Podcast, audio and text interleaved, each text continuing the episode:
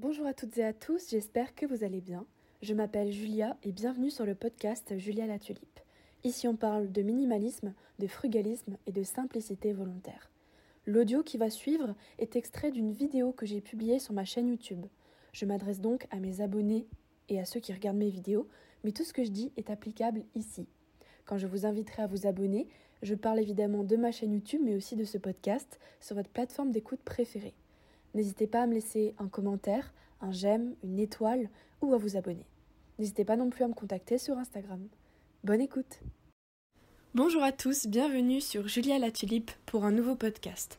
L'épisode d'aujourd'hui portera sur la garde-robe minimaliste. Avant de rentrer dans le vif du sujet, je voulais énoncer les trois principaux avantages que je trouve à avoir une garde-robe minimaliste. Le premier avantage, c'est que c'est une garde-robe plus responsable.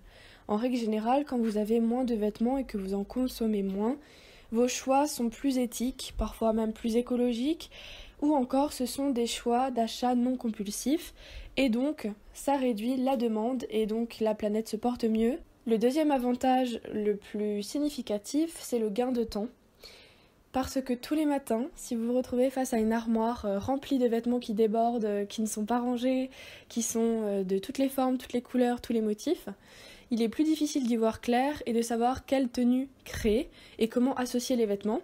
Parfois peut-être vous avez accumulé des vêtements qui sont en fait trop petits pour vous, qui ne vous vont pas, qui ne vous conviennent pas. Et donc vous avez plus de mal à voir les vraies pièces qui vous vont, qui vous conviennent et que vous utilisez en fait au quotidien. Et donc le gain de temps va se traduire par des choix plus restreints dans une garde-robe minimaliste, et donc les tenues apparaissent plus facilement à nous, voire même on peut se créer des uniformes entre guillemets, et donc ça va beaucoup plus vite le matin, les tenues sont déjà prêtes, sont visibles, on les met sur nous et la journée peut commencer.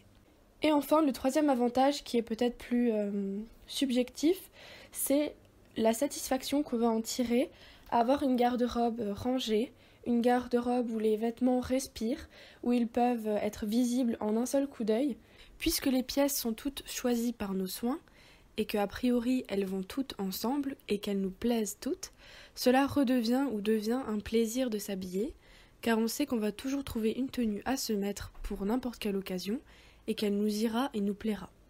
Maintenant rentrons dans le vif du sujet, donc j'ai décidé de découper euh, cet épisode en cinq parties les 5 étapes selon moi pour avoir une garde-robe plus minimaliste. La première, ce sera évidemment le tri. Donc après une phase d'observation dans votre dressing, je vous invite à identifier les pièces qui ne vous plaisent plus, que vous ne mettez pas, qui sont trop grandes, trop petites, d'une couleur qui ne vous convient pas, et de les mettre de côté dans un premier temps. C'est ce que j'appelle le tri, c'est de mettre de côté ce que l'on aime moins, ce que l'on n'aime pas, et de voir si on peut faire sans.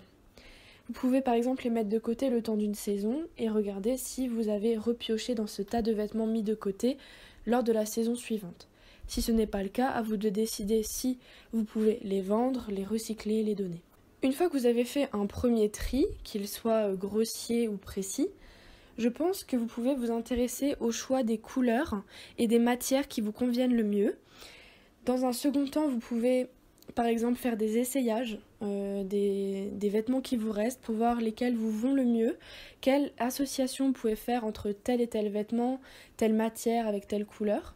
Et une fois que vous avez défini votre style, euh, ce que vous aimez le plus porter, est-ce que c'est un jeans avec une chemise, est-ce que c'est plutôt une robe bien cintrée, est-ce que c'est euh, des longs manteaux avec de gros pulls, des pantalons larges, Enfin bref, à vous de définir ce qui vous plaît le plus, les pièces que vous avez gardées après le tri, et de les associer selon les couleurs et d'en créer des tenues. C'est là qu'on arrive vers une étape de capsule entre guillemets que vous pouvez faire soit par saison, soit par thème, par exemple des tenues pour aller travailler, des tenues pour le sport, ou alors par saison des tenues hiver ou des tenues été. Une fois que vous avez franchi l'étape numéro 1 et l'étape numéro 2, la troisième c'est de savoir quoi faire de ces vêtements que vous ne voulez plus, ces vêtements qui ne vous vont pas et que vous n'avez pas réussi à associer. Je vous conseille dans un premier temps de les donner si c'est possible. S'ils sont encore de très bonne qualité, euh, que vous les avez peu portés, vous pouvez les vendre, notamment sur des plateformes comme Vinted par exemple, ou alors les recycler s'ils sont beaucoup trop usagés dans les poubelles ou dans les hum, conteneurs prévus à cet effet. Une fois que vous avez fait ce premier tri, cette première analyse de votre garde-robe, il est temps de l'ajuster avec des nouvelles pièces, si tel est le besoin, ou de l'améliorer au fil du temps en réfléchissant aux pièces qui pourraient vous manquer euh, suite à votre tri ou aux pièces qui pourraient vraiment rendre votre garde-robe encore plus agréable. Par exemple, si vous avez un seul jeans de couleur noire mais que c'est celui qui vous convient le mieux et qui vous plaît, pourquoi pas réfléchir avec le temps à en acheter un second pour toujours en avoir un de disponible si l'un est au lavage par exemple. L'étape 4, c'est l'étape de l'ajustement car euh, il n'est pas possible d'avoir une garde-robe parfaite du premier coup. D'ailleurs, c'est un travail euh, de changement continuel puisque nos goûts évoluent, notre taille change, euh, etc., nos activités également.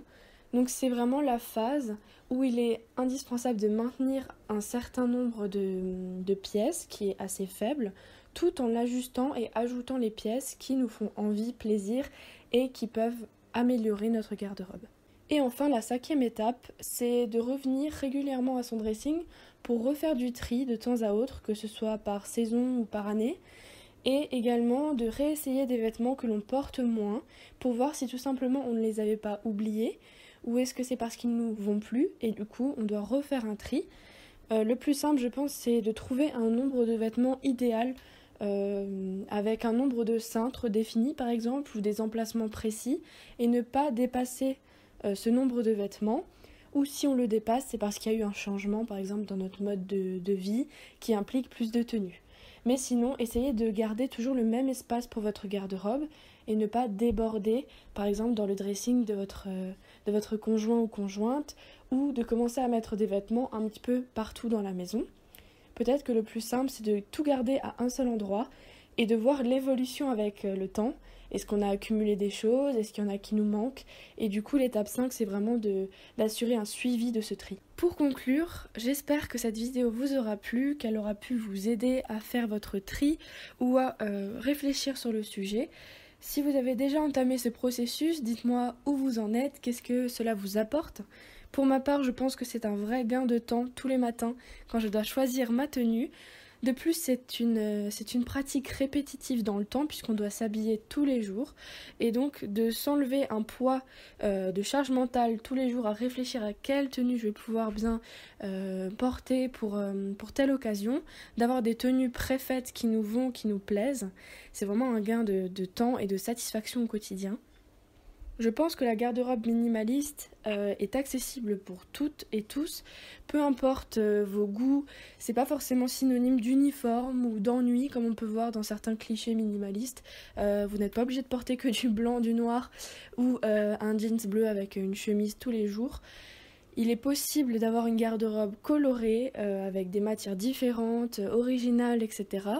Pourquoi pas même d'avoir des vêtements que vous échangez avec des personnes. Je sais qu'il existe maintenant des plateformes pour euh, échanger les vêtements et donc ne pas avoir à les acheter puis à les revendre à chaque fois euh, que l'on veut changer un petit peu son style ou suivre les tendances.